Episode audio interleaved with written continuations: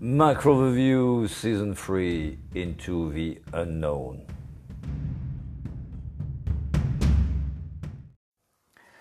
Markets in two words this morning, mixed signals. Um, your screens are a bit uh, in the red this morning, notably if you look at Dow Jones futures down 200 points or uh, equity futures in Europe down 0.9 around percent. Um, it's not that there are not uh, good news, like for example, um, vaccines uh, are likely to be rolled out uh, before Christmas, both in the US and the UK, according to to respective sanitary authorities. But at the same time, the OPEC Plus meeting uh, today uh, and tomorrow looks a bit complicated, which is weighing on oil. Uh, I remind you that the market is expecting a delay in January's oil output uh, increase.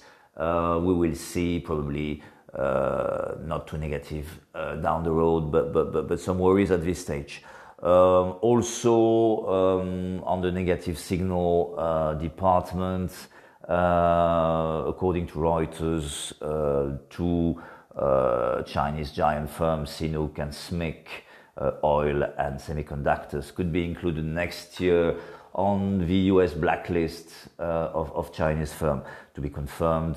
Uh, but obviously the market is a bit worried by that. Um, if you look at markets, it's very mixed. Two, Bitcoin is sending a positive signal or, or very positive, plus 9% uh, this morning after shedding 15% last week.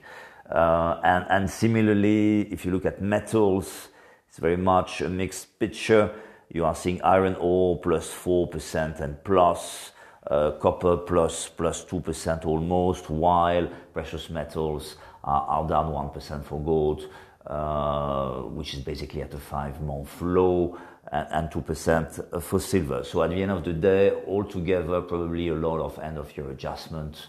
Uh, and that probably explains uh, this mixed picture.